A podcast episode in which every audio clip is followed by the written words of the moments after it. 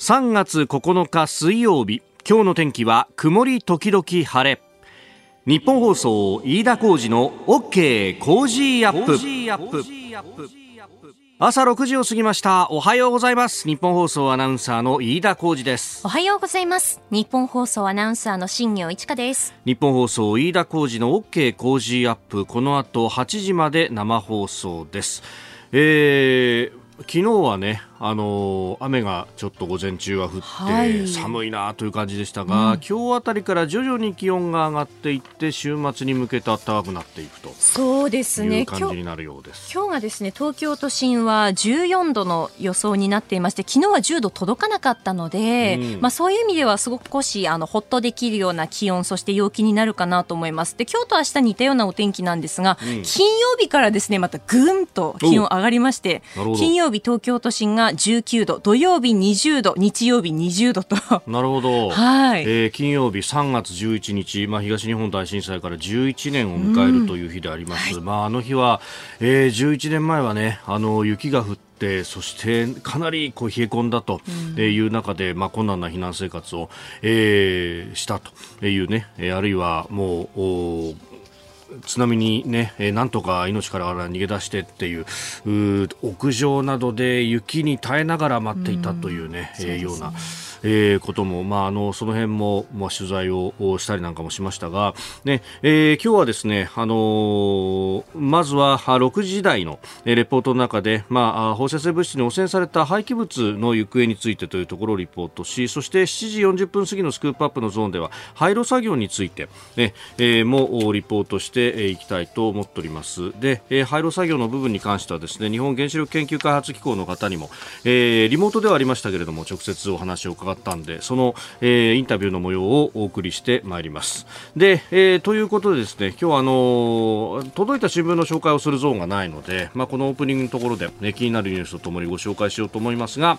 えー、各紙やっぱりウクライナについてというところになっております、えー、朝日新聞ロシア国境の全軍投入とえいうこと、えー、これなアメリカなどの、ね、分析で、えー、もうすでに、まあ、17万5000とかあるいはあ場合によっては19万なんて言われていた国境付近に集結した、えー、ロシア軍を全量を投入していると。全量を投入して、えー、膠着状態となってくると、まあ、無差別爆撃等で、えー、状況を打開するというような次のカードを切ってくるんじゃないかということが危惧されております。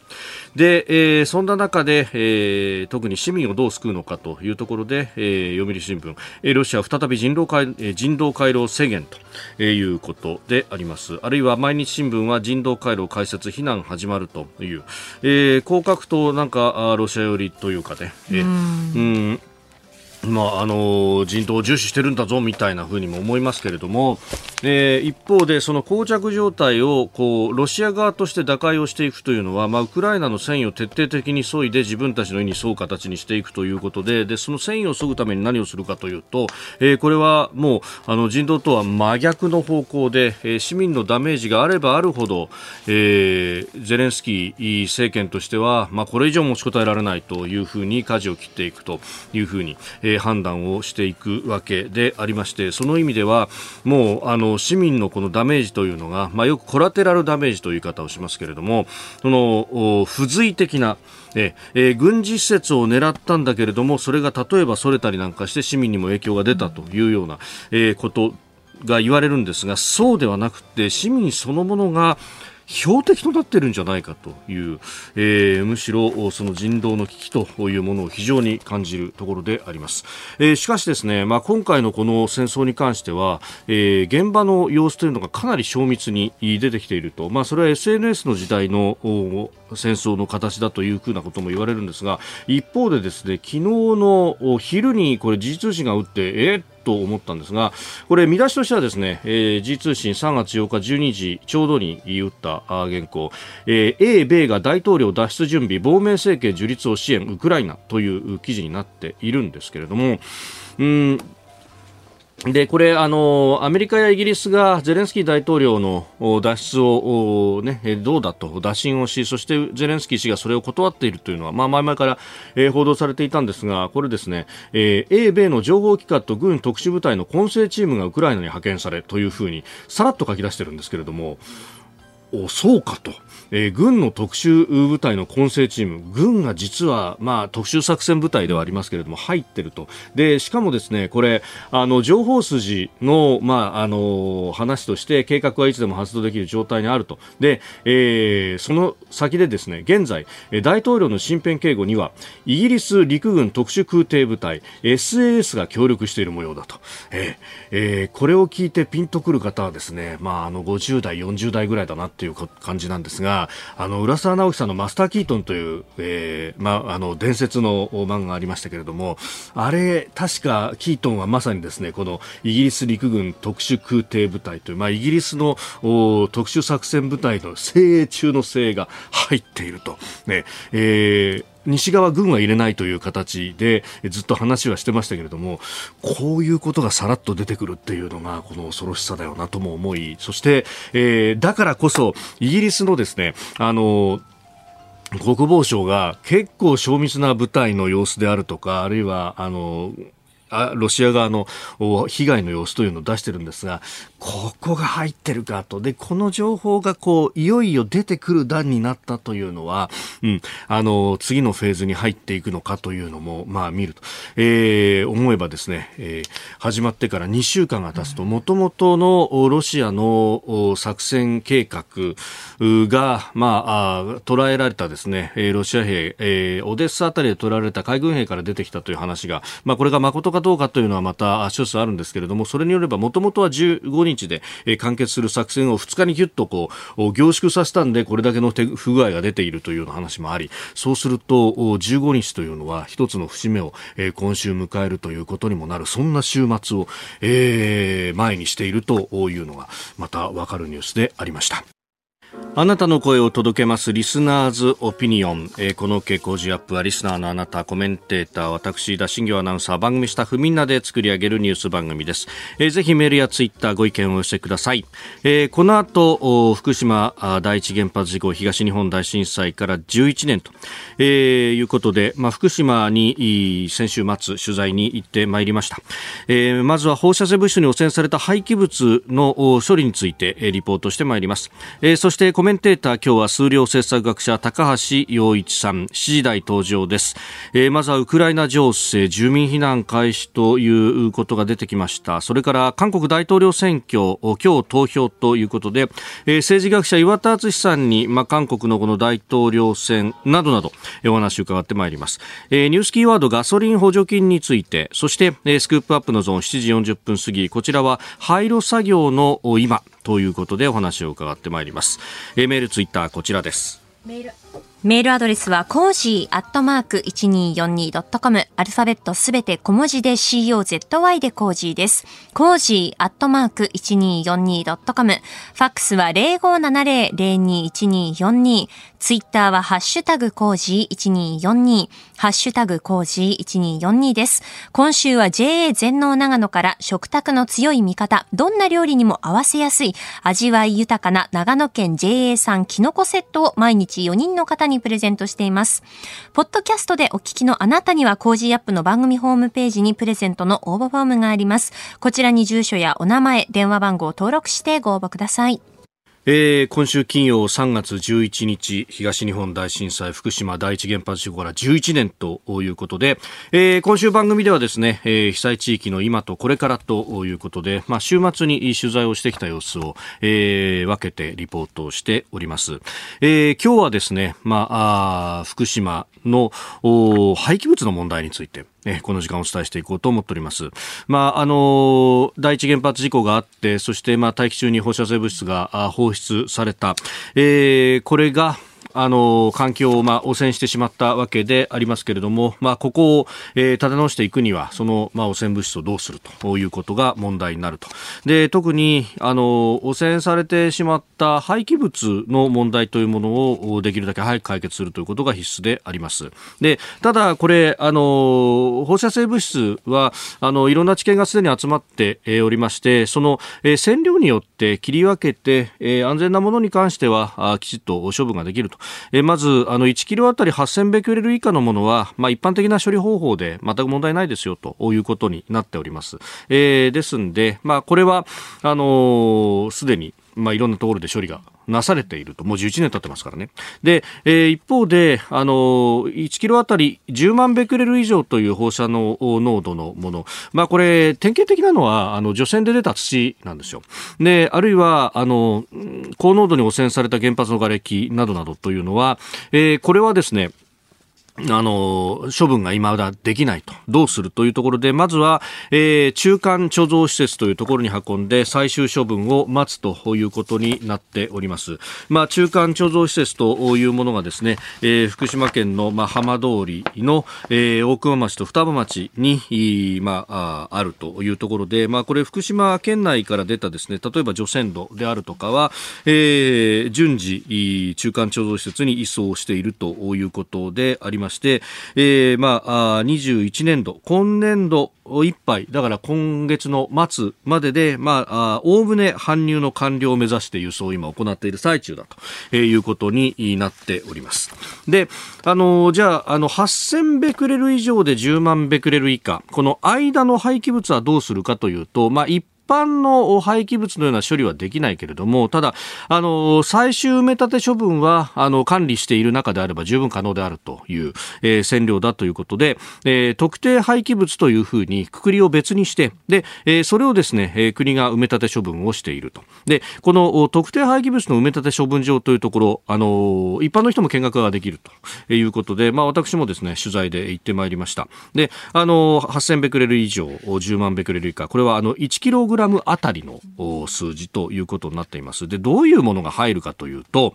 えー、住民が一時帰宅した際に発生する片付けゴミであるとか、あるいは、今、すでに8つの町や村、住民が帰還しているところもあります。その地域から出た生活ごみ。えー、さらには、可燃性廃棄物等々あら、あらかじめですね、焼いて焼却して、その灰、出た灰の部分と。ねえー、これはあの必要に応じてセメントで固定化して、まあ、飛び散らないようにして埋め立てていくというものであります。で、えー、これですね、あの埋め立て処分場富岡町の、まあ、ちょっと国道6号から山間部に入ったところにあるんですけれども、もともとあの一般的な、まあ、参拝だとかの処分場としてやっていたものを国が買い取ってというところであります。で、あのまあ、かなりのね、えー、広さがある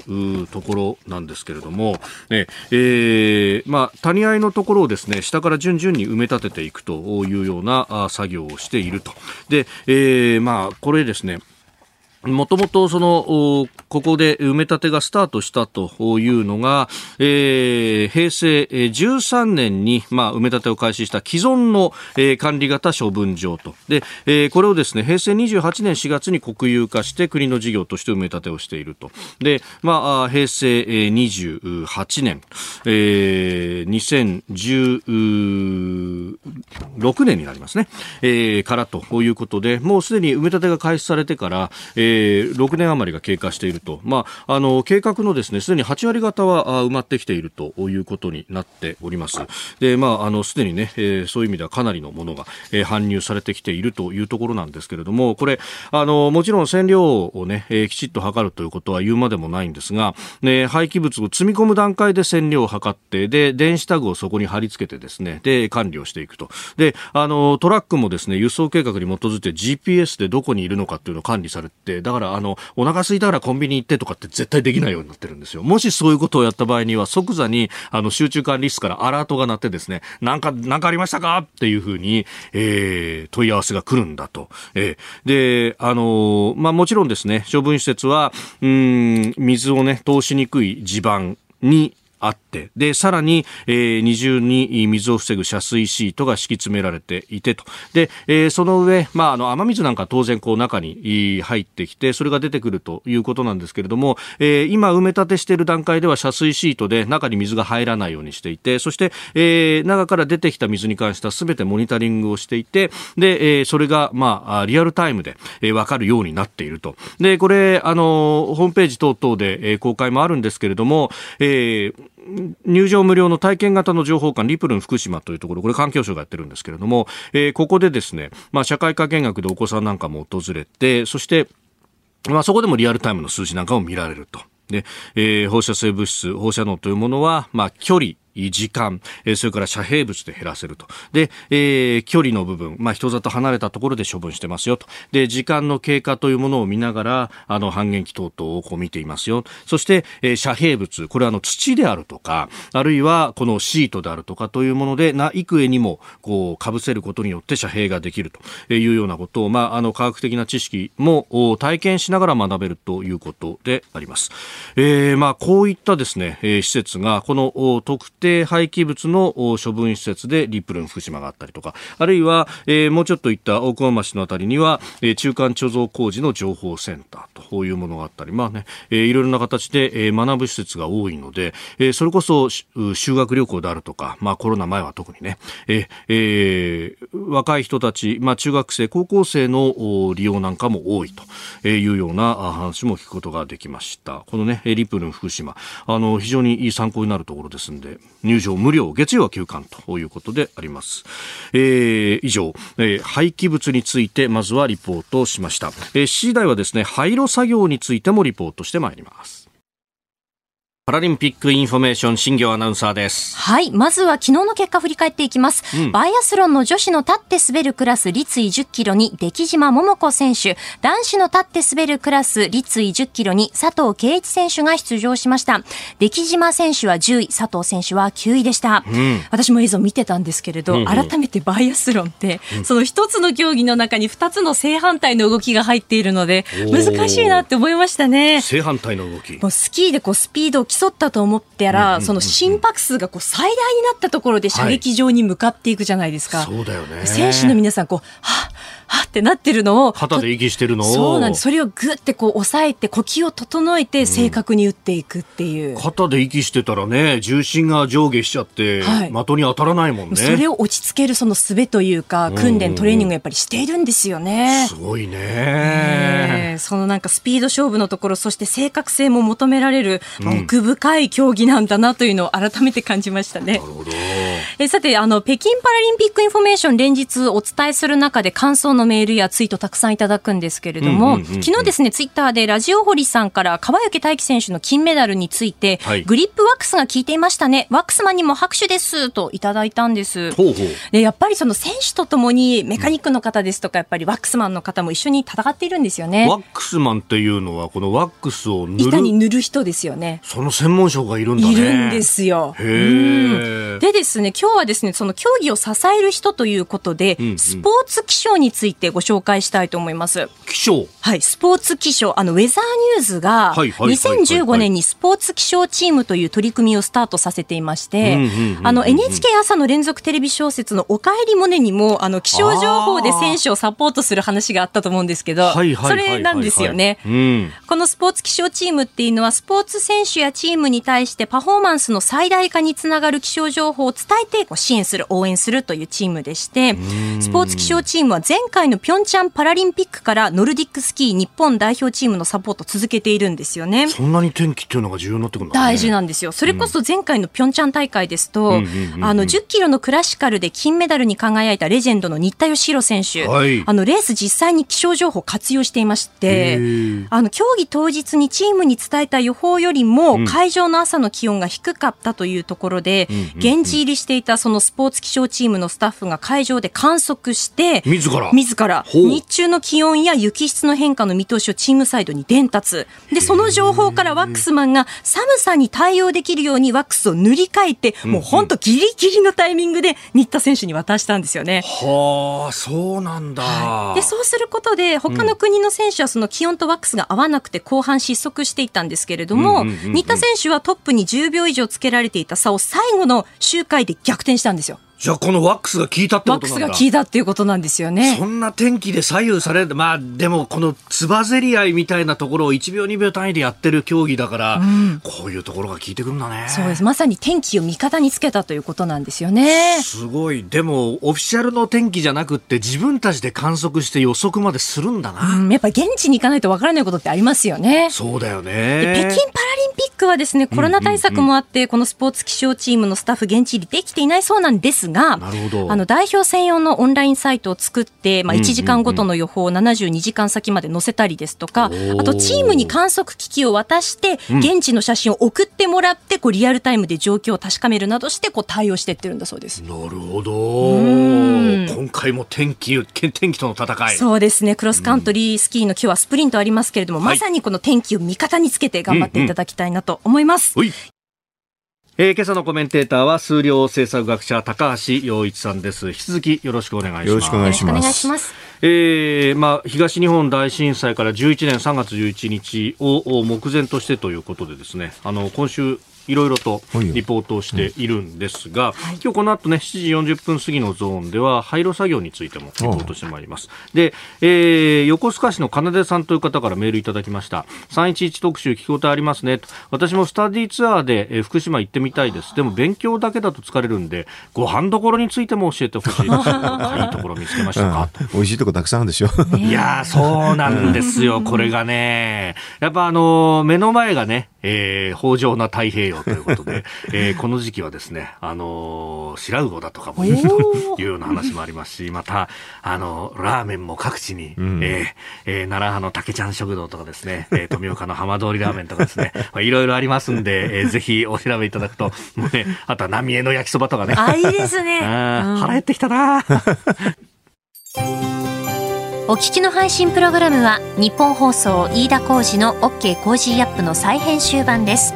ポッドキャスト YouTube でお聞きの皆さん。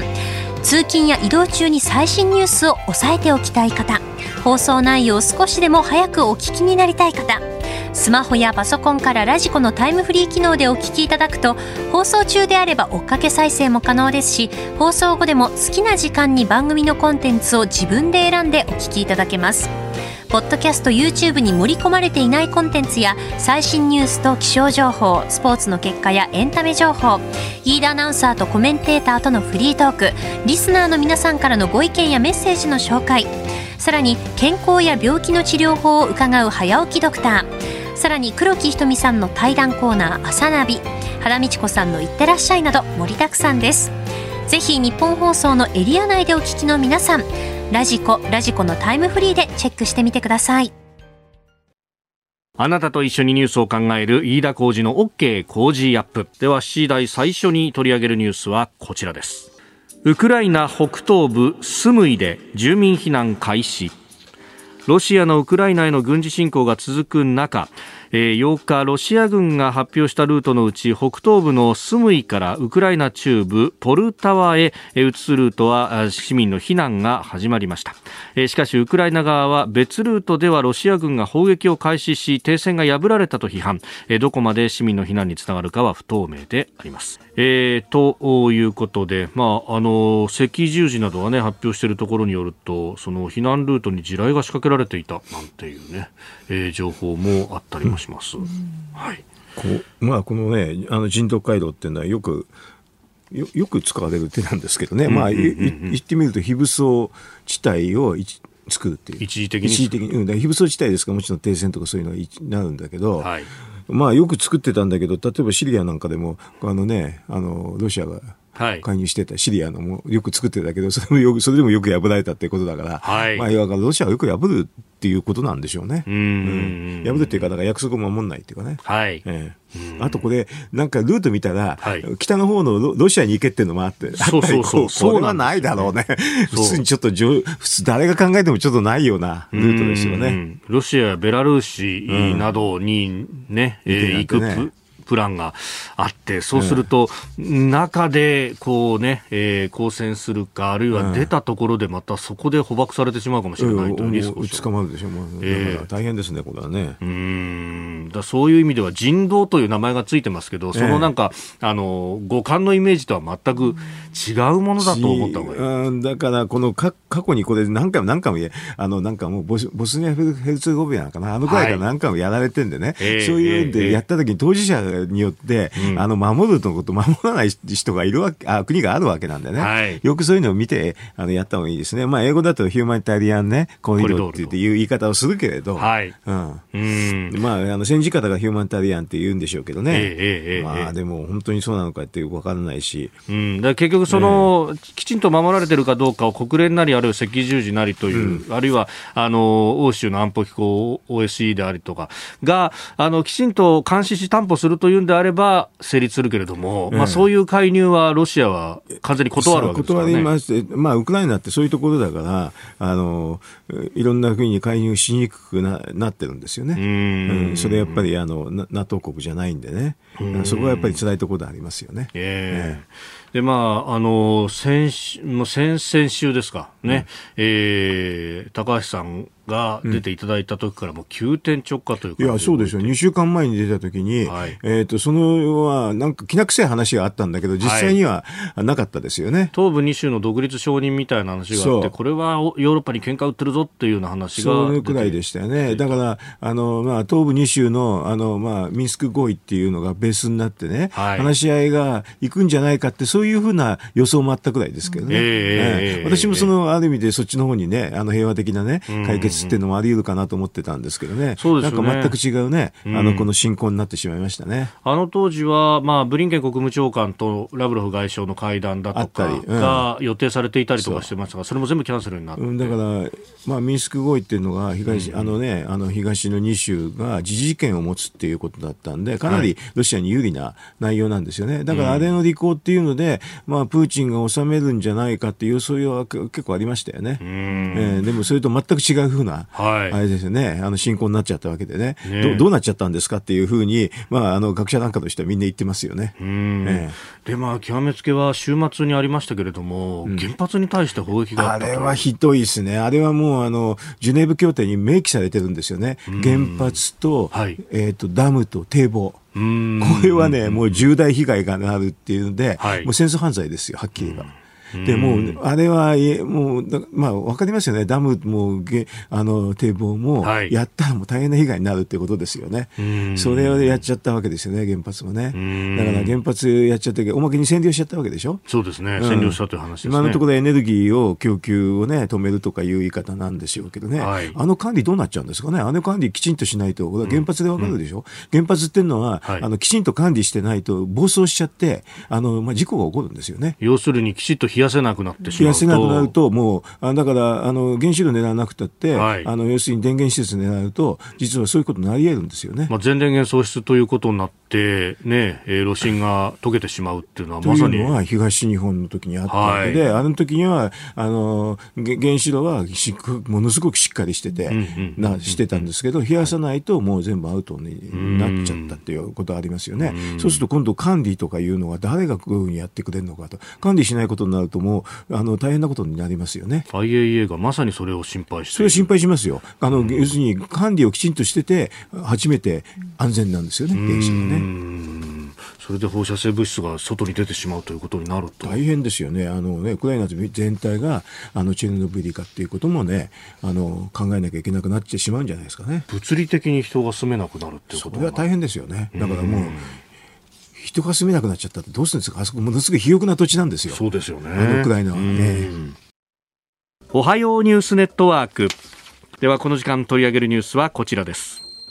韓国大統領選挙コロナ禍の中、今日投票。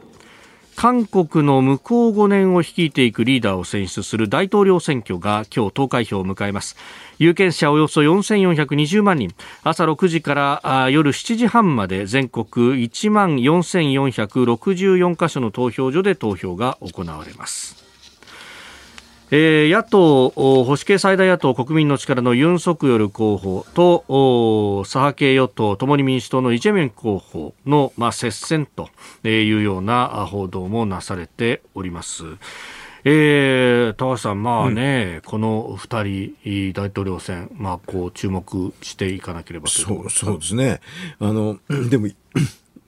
まあ、あの、えー、っと、保守系野党の方が、ちょっとリードしてるんですよ、今。というようなね。ええ、それで、あの、候補者も一本化したからって、はい、ちょっと、ええ、あの、まあ今ね、あの、なんか韓国はこういうふうな、なんていうかな、あの、うんうん、選挙則しちゃいけないってことになってますけどね。そうですね。一、ええ、週間前からは、ね。そうですね。えええー、このあたりについてもですね、えー、今日はこの時間政治学者の岩田敦さんに電話で伺ってまいります。えー、すでにつながっています。岩田さんおはようございます。おはようございます。よろしくお願いします。どうぞよろしくお願いします。さあ、まず、この韓国大統領選の行方について、はい、えー、なんですが、岩田さん、どうご覧になってますか？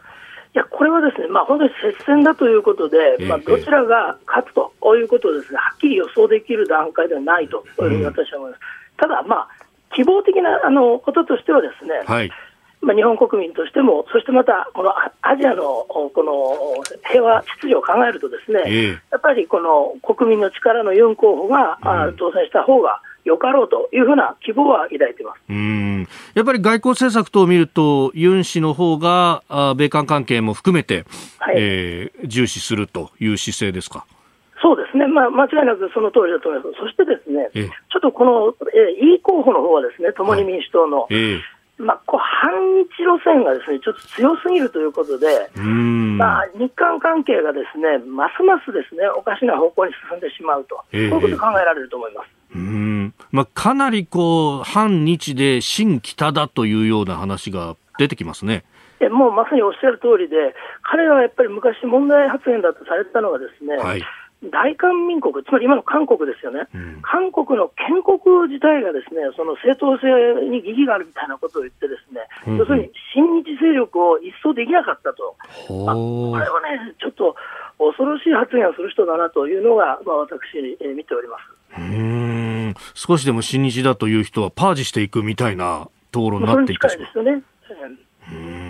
これあの、若い人たちが今回、キーだというふうにも言われてますが、はい、その辺どっちの候補に有利になるんですかね？いや、私はこれ、全く分からないんですけれども、えー、このあのお互いにこう SNS とか活用して、ですね若い世代を取り込もうとしてますよね。ただ私は、この逆に非常に興味深く今見てるのは、はい、この若い世代がどちらの候補に投票するかというのはですね、えーはいあのウクライナの問題について、はい、イ候補がですね、うん、ゼレンスキー大統領が初心者で、はい、だからこんなロシアを刺激してしまったんだと言って、ちょっとゼレンスウクライナの指導者を批判したんですね。ほうほうほう。でこれについて、今、SNS でウクライナの情報をおそらく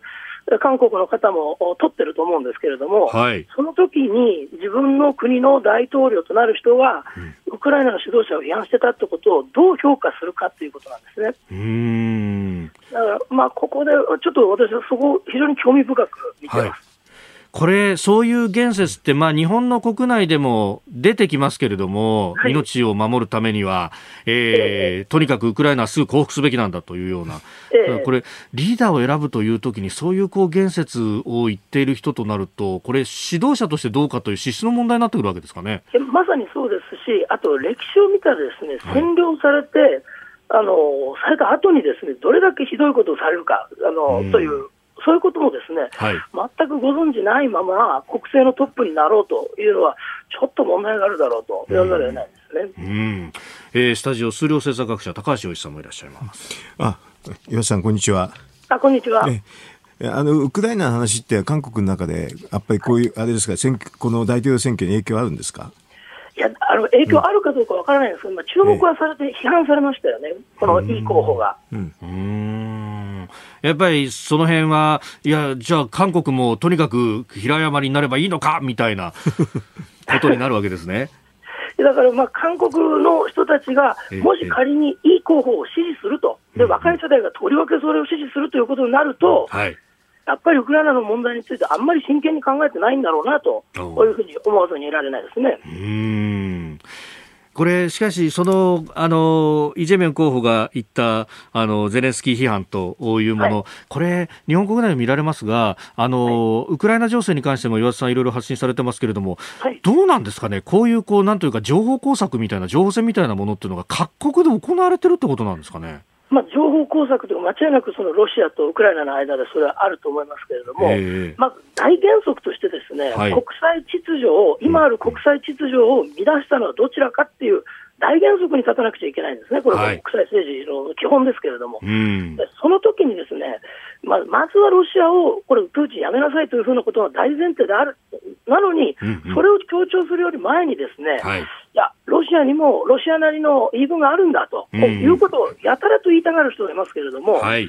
これはやっぱりロシアのね、あの代理人としてね、あの発言してるとしか見えないですよね。うん一見すると、何かこう公平中立なように、どちらにも言い分がなんていうと、あるわけですけれども。そうなんですよ。えー、えー、でもそれが罠でしてね、やっぱり、はいあの警察と泥棒があったとき、やっぱり泥棒の理由をまず聞こうというふうにはならないんですよね。まずは捕まえなくちゃいけないわけですから。はい。だからそこがちょっとなんか理解されてないのが悲しいと思って見てます。うんこれね、あの、今のウクライナとこう、ロシアの位置関係であるとか、こう、力関係みたいなものっていうのは、これ、東アジアにも当然影響してくるわけですよね。もちろんですね。で、まあ一番あの影響があると思われるのは台湾問題です、ね。はい。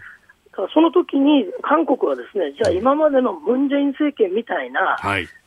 新北路線をですね、継続していくことが、まあ、これあの、いいのかって、まあ、ここが、まあ、あの我々から見てた最大の争点だと見えるんですが、そこをどのような判断を韓国の人たちがです、ね、下すのかという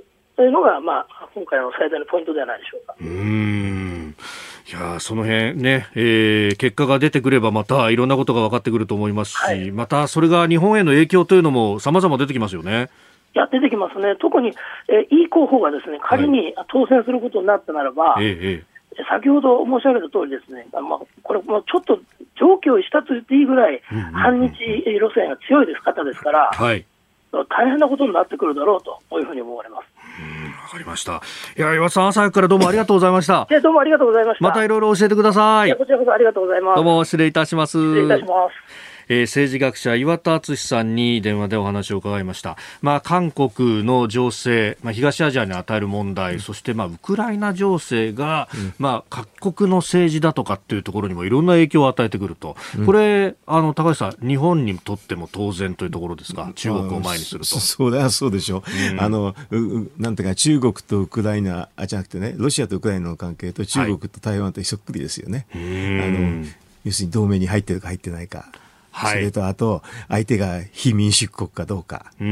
れとあと、国防の関係が、あの国防費がバランスが取ってる取れてるか取れてないか、そっくりですよ、みんな。うん、なんかウクライナで起こる、あのロシアがウクライナにしたことは中国が台湾にしても、全然不思議じゃないんですけどね。うん田上さん、プリンストン大学で国際関係についても研究されてました。そうそうそう。やはりそのリスクが高い組み合わせ、ね、あのその高い組み合わせですね、今言った3つなんですよ、同盟であるかどうかって、軍事費のあのバランスがどうか、それとあと相手国が非民主国かどうかっていうのが、あの結構、戦争を起こす時の要因というのは大きいんですけどね、それを3つ比べると、あの結構似てますね、あの中国と台湾、それとあとロシアとウクライナは似てます。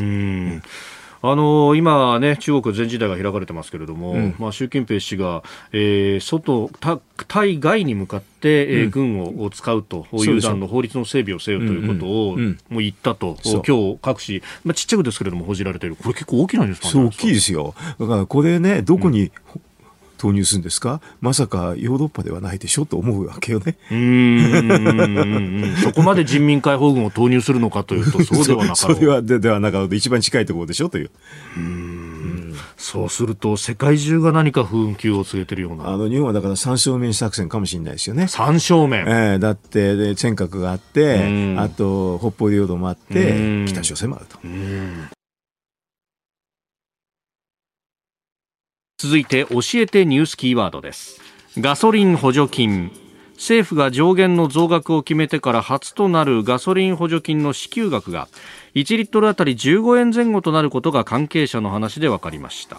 今日正式発表し明日から適用となるということです。今日発表するガソリンレギュラーガソリンの平均価格全国平均価格はリッターあたり175円前後の水準で9週連続の値上がりとなる見通しです。えーまあ、国際情勢もあってこの原油の値段というのは高止まりという感じです、えー、足元 WTI、えー、アメリカの指標は、えー、1バレルあたり124ドル70セント、うん、えー、北海ブレントイギリスの指標は1バレルあたり129ドル27セントと、いうことですよ。本当に高いですね。ねえ。これ補助金なんだけど、私2週間前に出た時に、新業さんだったんだけど、はい、その次の日が、あの、玉木さんだったけど、あれだったですね、質問されてましたよね。どうですか？っつってて。ガソリン補助金について。うん、なんか、あの、全部書きって答えなかったでしょ。トリガー条項。トリガーの話をね、あの、あの、法律のところはね、答えないして、それであの、最近あれでしょ、約束したんですかって言ったら自民党の方がね、約束はしてませんと、あの、はっきり言って言っちゃったですよね。まあ、岸田総理、そういう答弁をね、国会でもしましたよね。だから約束してない。だから、あの、法律の話はね、言いにくいんですよね。あ だから法律改正しないとトリガーできないっていうのは 言ったら、そそれを質問されてたんでね、玉木さん質問、答えしづらかったみたいでした、ね。答えにくかった。まあ、そうですよね。法改正ないと、これ、トリガー条項の復活はできないということになってるから、今。だからはっきり言わなかったでしょ？法改正については確かにそうでしたね。だからこれは本当はね、補助金だとね、まあ、当面補助金やるのはしょうがないんですかもしれませんけどね。うん、ただやっぱりトリガーの話までいかないとなかなか大変だと思いますけどね、長期的にはね。うん、ねちょっとあの中長期的に見たら、はい、まあ当面はもう補助金でっていうふうに分かりますけどね。えー、でもちょっと先を見たときに結構長引聞いて、うん、あの、えー、っと、なんかロシアの、あの、なんか原油をね、はい、輸入しないとか、そういう金融措置もあるんでしょ？アメリカがそう言って、で、イギリスもそれに追随するという話まあ、ドイツはまだそれは言わないでしょうけれど、はい、でも、あの、はっきり言って供給の方がなくなってくるから、えー、あの、要するに、そのガソリン価格は高止まりする可能性の方がはるかに高いですよね。そうですよね。それに対して OPEC も、いや、だからって増産はできないよって、もうすでに釘を刺してますよね。だからもう、あの、アメリカがシェールをね、増産しないとなかなか解決にならないと思うんですけどね。それは多分できないでしょうね。いや、それができないからということで、アメリカはそのベネズエラから輸入するなんて話。だけど、わけわかんなくなっちゃったんで。これ、マドロ政権のね、制裁だったはずなのに。自分のところでやればいいのにね、と思いますけどね。これはもうでも、あの、こなんかアメリカの中の政治事情で、はい、がんじがらめでできないんでしょうね。環境破壊ってね。えー、だから非常にあなんかあの場当たり的になってますよね、非常にね。ね。でもいずれにせよ、これ長引くということになると、うん、本来であれば、そのまあ、ある意味のこう税金の構造そのものも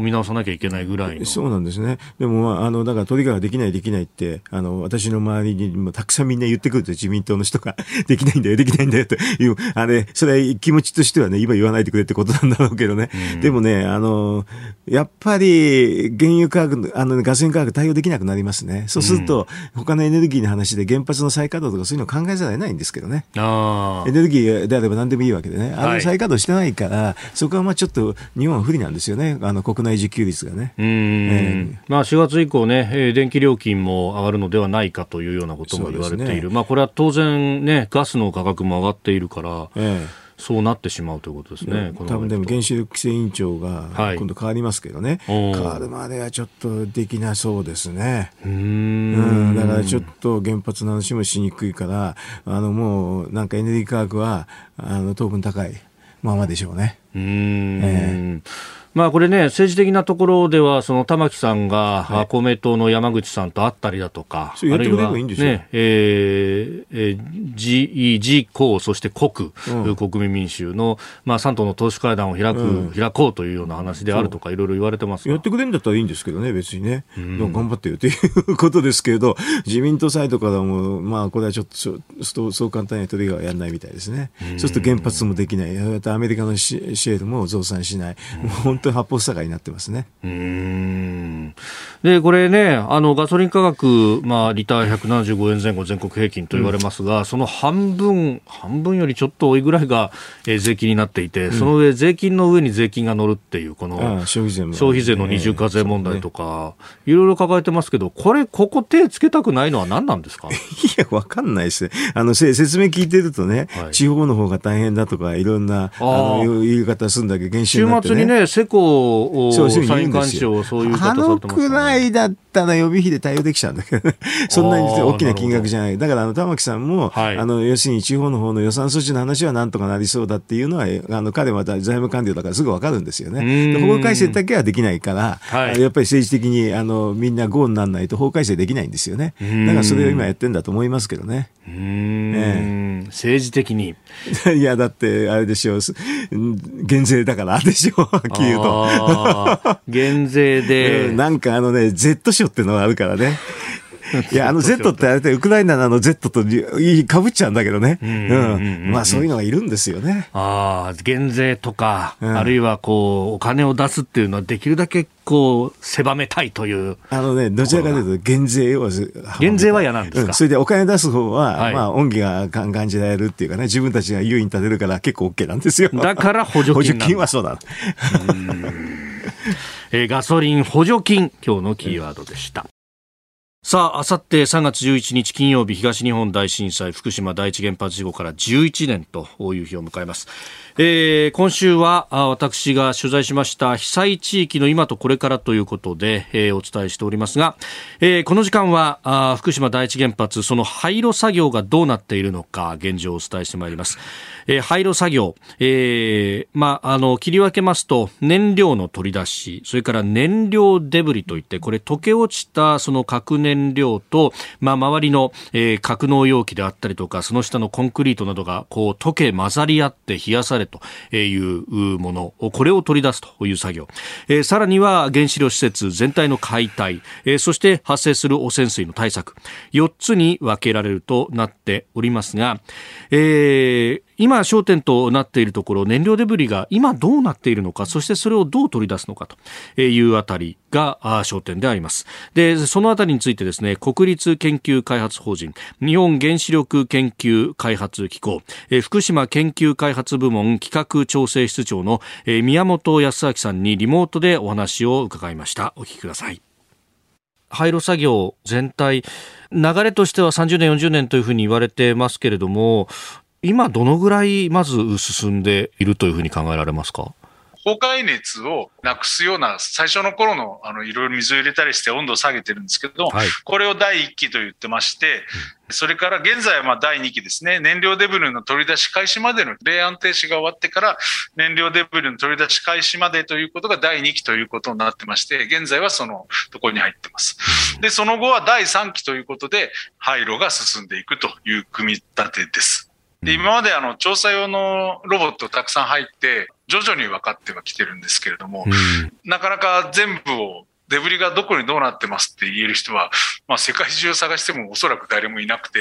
うん、あくまでもそういったロボットが取ってきたデータからの推測で今考えているというところです。どうなんですか？このロボットの技術とかっていうのもこの10年でだいぶ変わってきましたか？かなり進歩しているんではないかなというふうに思います。入っていくその取り合いの口ですね、うんうん、ここは非常に狭いですね、はい、狭いところを抜けていかなきゃいけないけど、実際に活動するときにはそれなりの能力がいるので、大きさなりなんなりというのがいると。ロボットアームを入れて、そのデブリの取り出し、まずやっていくわけなんですけれども、はい。 IRID という国際廃炉研究開発機構ですね。こちらがやってて、三菱重工と、それからイギリスの VNS、 Veolia Nuclear Solutions という会社が共同で開発したものになります。これは全長が22メートル、折りたたみ式のアームなんですね。まだその結果が全て揃ってるわけではないですけども、年内の取り出しに向けて着々と進んでいる。こういう状況でございます。で、実はその取り出しただけでは全然ダメで、はい、じゃあ一体その燃料デブリとはどういうことになってるんだという分析評価をしないといけないんですね。今まだ福島の方にですね、分析施設がないもんですから、はい、茨城にあります。JA の、それから東海、大洗の施設に輸送してですね、そこで分析をすると、こういう計画になっています。これ、その燃料デブリ、もともとその核燃料が高温で溶け出した周りの格納容器だとか、コンクリートも含めてっていう、そのどういった具合で混ざり合ってるのかとか、そういうことを分析する。そうですね、あのそういった、まずは正常ですね、金属でいるのかとかですね、セラミック状になっているものもあるかもしれないし。はい。そういったことで、あの、硬硬さがだいぶ変わってくるんですね。実はあの、スリーマウルアイランドの事故の時も、はい、デブリっていうのはやっぱできていて、取り出しはやってるんですが、その時に非常に苦労しているのは、硬、はい、いセラミック層と、それから柔らかい金属ですね。はい、それが交互に出てきたりすると、それを削る刃物が変わるらしいんですね。攻め方がそれでだいぶ変わってくるわけなんですね。そうなると思います。おそらく 1F の燃料デブリもですね、はい、スリーマイルアイランドのでできたデブリと似たようなその金属であったりセラミックができてたり、という状況には推測されてますので、なるべく早いタイミングでそれを分析評価をして、現場の作業にフィードバックする。なるほど。あの、一時期この原子力の研究っていうものそのものに対して、まあ若い人たちがなかなか入ってこなくなったというような報道もありましたけど、最近っていうのはいかがですか？やはり一時期に比べれば、ガーンと増えてるということではないです。ただ、福島部門を応募してこられる学生さんとお話をすると、はい、この廃炉をですね、なんとか実行するための一つの役割を果たしたいんだと。非常に高いですね、志を持った学生さんが多くなっていると。いうのは思います。ちょうどまあ11年経ちますが、はい、非常にこれ30年、40年言われてますので、スパンが長いんですね。はい一人の技術者、研究者が、まあ、一生かけてやってもまだ足りないぐらいの仕事になります。うん、そうすると世代交代をしながら、どんどん引き継ぎをして、この廃炉については進めなきゃいけない。これ確実に前に行ってるぞっていうふうに思っていいですよね。はい。私も事故直後からずっと福島の方に携わってきているんですけども、ものすごい進歩ですよね。あの、1ヶ月とかそういうスパンで見ると、もたもたしやがってって怒る方もいるんだけれども、はい、ただ、全体を通してみると、ものすごく進捗をしています。最後に聞いている皆さんに何かメッセージ等々ありましたら、宮本さんお願いします。はい。今年の6月にはですね、1F のその隣接地に、大熊分析研究センターの第1棟が竣工して、各種の分析ですね、これを進めていきます。はい、で、この施設では、アルプス処理水の海洋放出の前段として、第三者分析を、えー、担うことにもなってますので、そういったことをしっかりとやっていきたいと思ってます。JA ではですね、はい、環境放射能のデータベースを作ってまして、これ公開してます。総合環境情報サイトということで、フェイシスという名前なんですけども、ウェブサイトを公開してます。一般の方から、それから専門の研究者の方まで対応できるような多層構造のデータベースになってますまあ、ある意味、データはフルオープンの形で出してらっしゃるってことですね。そうですね。持ったデータについては基本的にはフルオープンでございます。はい。えー、ということで JAEA、えー、国立研究開発法人日本原子力研究開発機構の宮本康明さんにお話を伺いました。まあ、あのまずね、この福島総合環境情報サイトというもの、ねえー、これご覧いただくと確かにね福島の環境と今とこれからということで、まあ、リアルタイムの情報もいろいろ出てきて、えー、おります、えー、またあの放射性物質の動きだとかを、まあ、総合的に学ぶこともできるというものになっているようであります。さあ高橋さん、まあ、これね、あの知識として進まないじゃないかと言われながら、現場の人たちからすると、こうだいぶ周りの環境整備がようやく終わってきたということのようですが、うん。うん。まあ、3、40年ですからね、スパンがね、あの、うん、長い話ですよね。うんなんかこれ見てたら、あの、はい、なんか22メーターのアームっていうのは、えええ、三菱重工とイギリスの企業なわけね。そうみたいですね。なんか報道なんかではイギリス企業って書いてあるね。ああ。ええと思いましたけどね。ねねそれはそんな、そんなことないだろうと思ってたら、やっぱりこれ見ると、ちゃんと日本企業もきちんとやってるんですね。で、これが共同でアームを開発ってことですけどね。なんか、英国の企業だけって書いてあるのが多かったですね。ああ、えー、なるほど。確かに、ね。と思った。うんうん。まあその辺ね、当然ながら日本企業も相当入って。入んないとできないですよね。こんなもんはね。うん、だからあのそういう技術っていうのがねこれからねいろんな分野に生かされるかもしれないなという気もありありますけどね、うん、まあ、山本さんも、まあ、いろいろお話を伺ったのを今回編集で出したわけですけれども、えー、まあ、ここで出てくる知見というものが当然ながらあの新たな事故を防ぐためにどうするとか、うん、そういうところの部分にもこう生かされていくであろうしと。そうですね、うん、だからこういうのが技術開発なのかなと思いましたけどね。うん、あと若い人がっていうところで志を持ってね、入ってきてくれる人もいるんだと。あの今日の新聞の中でもですね、えー、朝日だったかな。もともとそのロボットを開発する、まあ、高専の若い人が、ええー、そこであの技術を買われて今、廃炉作業のところに、えー、携わっているというようなですね、インタビューが出たりとか、まあ、特にこの被災地で、えー、今あの大学や大学院を出るという方になると、うん、あの当時、小学生、中学生だったという人たちが、あのふるさとの復興のために頑張るんだっていう、結構、志を持って入ってくる人もいるんですなんて話をね、そうですね。私だけにちょっと注目している研究ってね、はい、あの要するに放射性物質っていうのはいろんなタイプがあるんですけどね、えー、半減期っていうのはあるでしょ、えー、聞いたことありますよね、あれ、物質によってちょっと違うんでね、はい、えっと半減期は実は短くするって研究はずいぶん進んでるんですよ。でそれはだい。ぶ違う話なんですよね。えー、あの半減期ってあのまああのままたそれを燃やしたりあの原子炉かなんかで燃やしたりすると、はい、またぶちょっと物質が変わるんですよね。そうすると半減期が変わるんですよね。そういう研究を私はいつも着目してるんですね。そうするとあのすごい研究かなんかだと何かの半減期が、えー、まあ数百年オーダーになると。だいぶ違うでしょ、10万年とよく言われてる話が、それが変わる変わるんですよ、もちろん今、それは研究段階なんだけど、あの理論的な可能性とかで、多分進んでいくとね、あのちょっと先になると、こういう研究も進んできて、半減期自体がちょっと変わるっていうことになったら大きな話だなと思ってるんですけどね。それは非常に大きいですよね。うん、あの今、まあ、福島のなどに環境中に放出されたもので問題になっているのが、ええ、まあ、セシウム137という物質で、え、これが大体半減期が30年だと言われている。で、これが例えばさらに短くなって15年だとか、ええ、15年ってことになると、うん、あと4年じゃないかっていう、ね、そうそうだからそういう研究ってもあるんでね、うんうんうん、あのだからよく半減期をもう固定して長いというのは確かにその物質はそうなんだけど、はい、変えるとちょっと違うんですよね、えー、そういうのは研究はこれから私は進んでいくと思うんですよ、うん、そうするとだいぶねあの貯蔵の仕方とかそういうのもねあの考え方が変わるんかなという気はしてるんですけどね。なるほど、えー、まあ本当いろんなイノベーションをいろんなところで起こしていくことで進んでいくかもしれない。ね、ええ、うんまあでもそのためには当然なら原子も必要だし。うん、うんそうですよ。やっぱり日本経済がちゃんと強くなきゃそれはいけないわけですよね。そういうことです。うん、えー、今日のスクープアップ、福島第一原発廃炉の現状と。あの、宮本さん 1F とおっしゃってましたが、福島第一原発のことであります。うん、あなたと一緒に作る朝のニュース番組、飯田浩司の OK コージーアップ。ニッポン放送の放送エリア外でお聞きのあなたそして海外でお聞きのあなた。今朝もポッドキャスト YouTube でご愛聴いただきましてありがとうございました。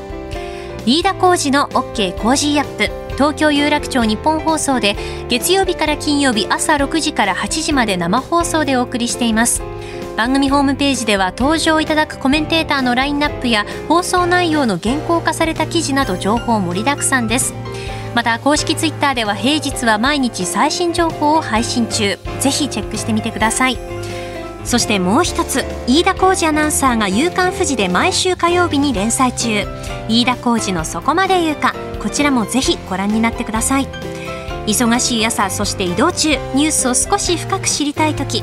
ぜひ AM、FM、ラジコはもちろん日本放送のポッドキャスト YouTube でお楽しみください。